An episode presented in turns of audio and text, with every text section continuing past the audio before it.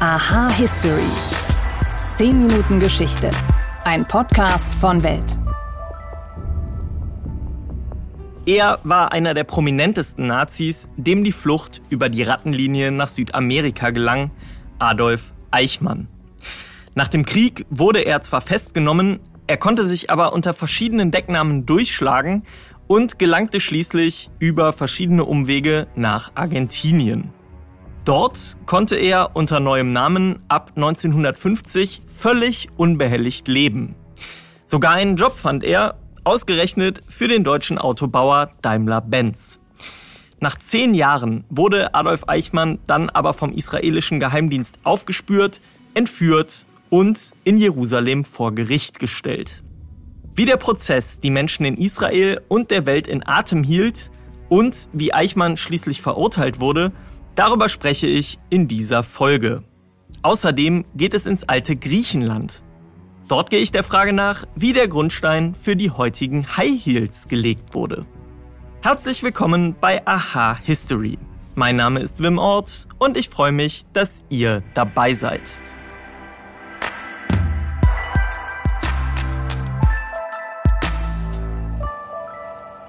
Es war nichts anderes als eine kleine Sensation, die der israelische Ministerpräsident David Ben-Gurion da am 23. Mai 1960 verkündete. Israel hatte Adolf Eichmann aus Argentinien entführt. Der Organisator der Judendeportationen im Dritten Reich war in Haft und er sollte der erste Nazi werden, dem in Israel der Prozess nach dem Gesetz zur Bestrafung von Nazis und Nazi-Helfern gemacht würde. Dreieinhalb Jahre wurde über Eichmanns Beteiligung am Holocaust verhandelt und über 100 Zeugen gehört, davon viele Überlebende der Konzentrationslager.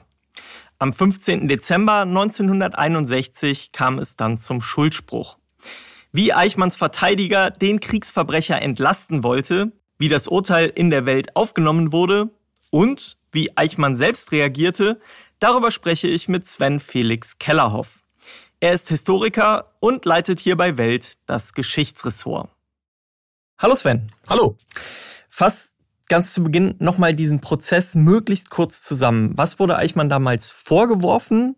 Wie viele Prozesstage gab es? Und wie aufwendig war dieser Prozess insgesamt? Der Eichmann-Prozess ist der zentrale Holocaust-Prozess in Israel im Rahmen dieses Prozesses das gesamte Monsterverbrechen an sechs Millionen europäischen Juden so weit aufgearbeitet worden, wie man das eben zu dieser Zeit äh, 1961 konnte. Er hat insgesamt 121 Verhandlungstage gehabt. Das war ziemlich ungewöhnlich zu der Zeit. Es waren noch nicht so viele Verteidigerrechte wie heute. Heute sind 120 Gerichtstage, Verhandlungstage in Deutschland gar nicht mehr so viel. In der Zeit in Israel war es sehr, sehr viel und sie haben sich sehr, sehr gründlich bemüht, das alles aufzuarbeiten. Dann kommen wir jetzt mal zu dem letzten Prozesstag, der 15. Dezember 1961. Da war der Schuldspruch an sich ja im Grunde schon erledigt, ne? Genau, die Israelis haben sich angelehnt an das angloamerikanische Rechtssystem. Das heißt, es gibt eine Trennung zwischen Schuldspruch und Urteilsverkündung, also Verkündung des Strafmaßes. Und so auch in diesem Fall, es war ganz klar, Eichmann ist schuldig im Sinne der Anklage. Und danach zieht sich nach dieser ersten Entscheidung in angloamerikanisch geprägten Rechtssystemen das Gericht zurück und spricht über das Strafmaß. Und das war natürlich dann nochmal die ganz große Erwartungshaltung in der israelischen und auch in der Weltgesellschaft. Was würde da für ein Urteil bei herauskommen nach dem Schuldspruch? Es gab nur zwei Möglichkeiten, lebenslang oder Todesstrafe. In Israel war noch nie zuvor eine Todesstrafe verhängt worden. Und von daher war die Erwartungshaltung schon groß und man wusste nicht genau, was dieses sehr unabhängige Gericht machen würde. Wie kann man sich das vorstellen? Du hast jetzt gesagt, die Erwartungshaltung war riesig. Es war ja auch der Staat der Opfer, der da eben über diesen Täter richtete. Ich nehme an, dass rund um das Gerichtsgebäude die Massen versammelt waren, oder? Also es gab Demonstranten rund um das Gebäude, es gab Emotionen, sie gingen hoch, es waren Gitter abgesperrt. Es ist tatsächlich damals noch nicht so wie heute, dass äh, ungefähr jeder Dritte eine Kamera hat. Deshalb gibt es nur relativ wenige Bewegtbilder, auch nicht so furchtbar viele Fotografien. Aber das, das was es gibt, macht ganz klar den Eindruck, da war richtig äh, Emotion im Gange. Im Saal selbst haben die Israelis, hat das Gericht, haben die Gerichtsdiener alles dafür getan, äh, um eine zwar gespannte, aber ruhige Atmosphäre zu erreichen. Und das ist dann am Ende auch gelungen. Dann nimm uns mal, du hast uns jetzt schon mitgenommen in diesen Gerichtssaal, in diesen Moment der Spannung.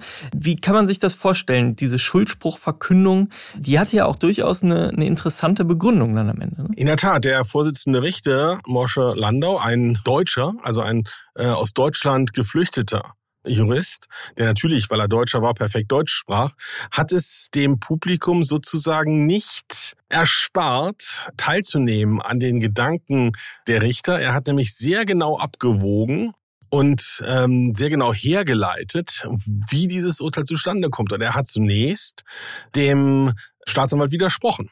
Und er hat gesagt, ganz so einfach geht es mit dem Todesurteil nicht.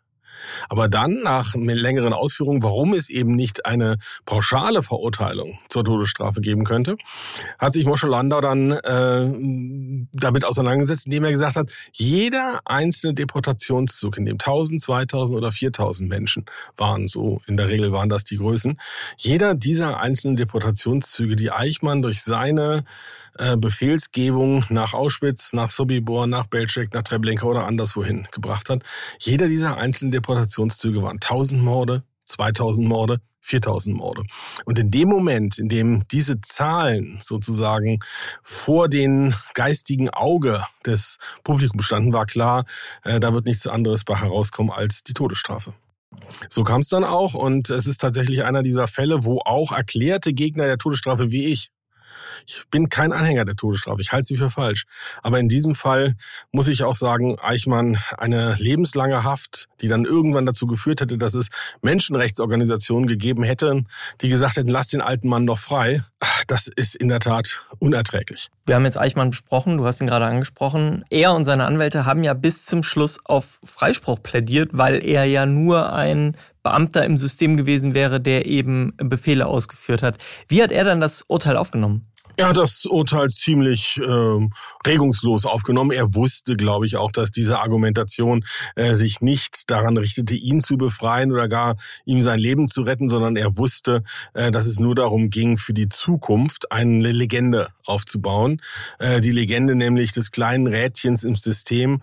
Und das Gericht hat sehr viel Energie und richtigerweise sehr viel Energie darauf verwendet, darzulegen, dass es so eben nicht war. Adolf Eichmann war ein Antreiber, Adolf Eichmann war ein überzeugter überzeugter Antisemit. Adolf Eichmann hat es genossen, Macht auszuüben, und zwar tödliche, letale Macht, hat es genossen, viele Menschen in den Tod zu treiben. Und er hat ja auch gegenüber einem Mitarbeiter gesagt, selbst wenn er mal irgendwann selber in die Grube springen müsse, ziemlich genau seine Worte, er habe das gute Gefühl dabei, vor ihm habe er sechs Millionen andere Menschen in äh, den Tod getrieben. Ich glaube, das sagt ziemlich deutlich, dass er kein kleines Rädchen war, sondern ein wirklicher Antreiber. Sein Verteidiger, das gehört auch zu einem Rechtsstaat, konnte dann Berufung einlegen, hat das natürlich auch sofort getan.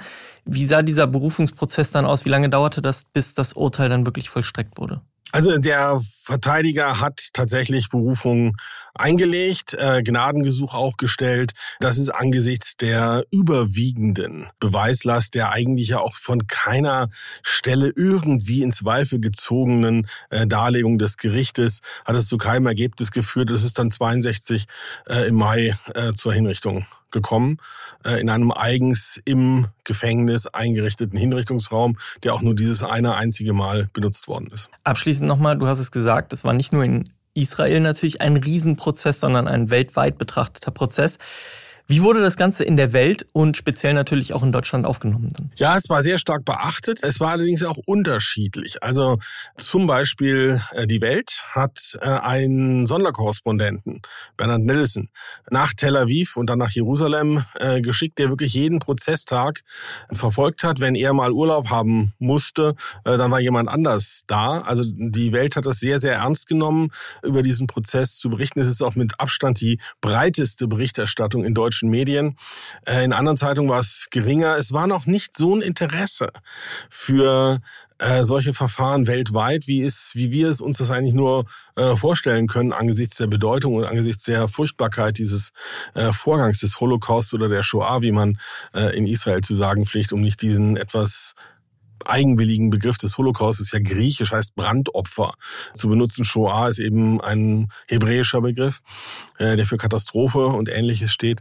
Und tatsächlich ist es so, dass äh, die Reaktion auf diesen ersten Prozess so etwas war wie eine neue Erfahrung für große Teile der Weltgesellschaft. Man hatte den Nürnberger Hauptkriegsverbrecherprozess verfolgt, aber dann hatte man eigentlich die folgenden Verfahren weltweit eher unter ferner Liefen verfolgt. Und dann kam der Eichmann-Prozess und es begann etwas Neues, es begann eine Aufarbeitung, die auch sinnvoll war, aber an die sich eben auch in vielen Ländern die Journalisten, die Kollegen, auch das Publikum erst gewöhnen musste.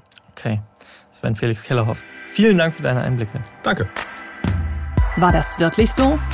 Mythos oder Wahrheit? Aus dem Gerichtssaal in Jerusalem nehme ich euch jetzt mit in das antike Griechenland. Denn dort wurde vor 2000 Jahren der Grundstein für die Schuhe gelegt, die wir heute als High Heels kennen. Es gibt sie mit Pfennigabsatz, es gibt sie mit Blockabsatz, sie haben schon so manchen Knöchel auf dem Gewissen und sie sind immer mindestens 5 cm hoch. Die High Heels. Auch wenn man sie oft mit den Laufstegen im 20. und 21. Jahrhundert in Verbindung bringt, führt die Spur der High Heels weit in die Geschichte zurück. Und los ging es im antiken Griechenland. Damals, vor rund 2000 Jahren, da experimentierten Mimen, also antike Schauspieler, mit Erhöhungen ihres Schuhwerks in Form von Blockabsätzen und Plateausohlen aus Holz. So wurden sie im Theater besser gesehen und nach einer Weile übernahmen auch Frauen im Alltag diese Funktion. Im restlichen Europa wurden Plateauschuhe dann in der Renaissance ab dem 15. Jahrhundert modern, vor allem in Italien und Spanien. Damals schnallten sich die Menschen aus höheren Schichten hohe Holzsohlen unter die feinen Schuhe aus Samt, Leder oder Seide. Damit wollten sie sich vor dem Straßendreck schützen, der damals Zentimeter hoch in den Gassen lag. In Spanien entwickelte sich daraus dann das erste richtige Schuhmodell, ein Plateau mit Korksohle, das Chopin getauft wurde und sich in ganz Europa ausbreitete. Um von diesen klobigen Plateausohlen dann aber zu den Stilettos zu gelangen, die wir heute kennen, fehlte allerdings noch ein entscheidender Designschritt. Und den Anschluss dafür, den gaben berittene Soldaten im Westen Asiens im 17. Jahrhundert. Sie erfanden Keilabsätze mit biegsamen Ledersohlen, um einen besseren Halt in ihren Steigbügeln zu finden. Diese Art des Absatzes, die verbreitete sich dann schnell auch in Europa. So trug beispielsweise der selbsternannte französische Sonnenkönig Ludwig XIV. rote, etwa 5 cm hohe Keilabsatzschuhe als Symbol seiner Autorität. Ihr merkt schon, zu dieser Zeit, da wurden Schuhe mit Absatz ganz regulär von beiden Geschlechtern getragen, als Symbol für Macht und besonderen Wohlstand. Um zu verstehen, was heute passiert, müssen wir wissen, was bisher geschah. Genau dafür gibt es unseren neuen Geschichtspodcast. Von politischen Intrigen im antiken Rom über die fanatischen Sektenführer in der frühen Neuzeit bis hin zu den großen Eroberern des mongolischen Reichs und ihren Management-Skills. Ich bin Joachim Telgenbischer. Ich bin Nils Winkmar. Und wir finden heraus, was bisher geschah, um zu verstehen, was heute passiert. Höre, was bisher geschah, überall, wo es Podcasts gibt. Erst als die Mode durch das Rokoko und den Barock immer weiblicher wurde und als Instrument zur Sexualisierung der Frau an Bedeutung gewann, da verloren hohe Schuhe bei Männern an Beliebtheit. Sie wurden zu einem femininen Symbol und fütterten mehr und mehr die Schönheitsideale der Frau. Von da an veränderten sich vor allem noch die Absätze.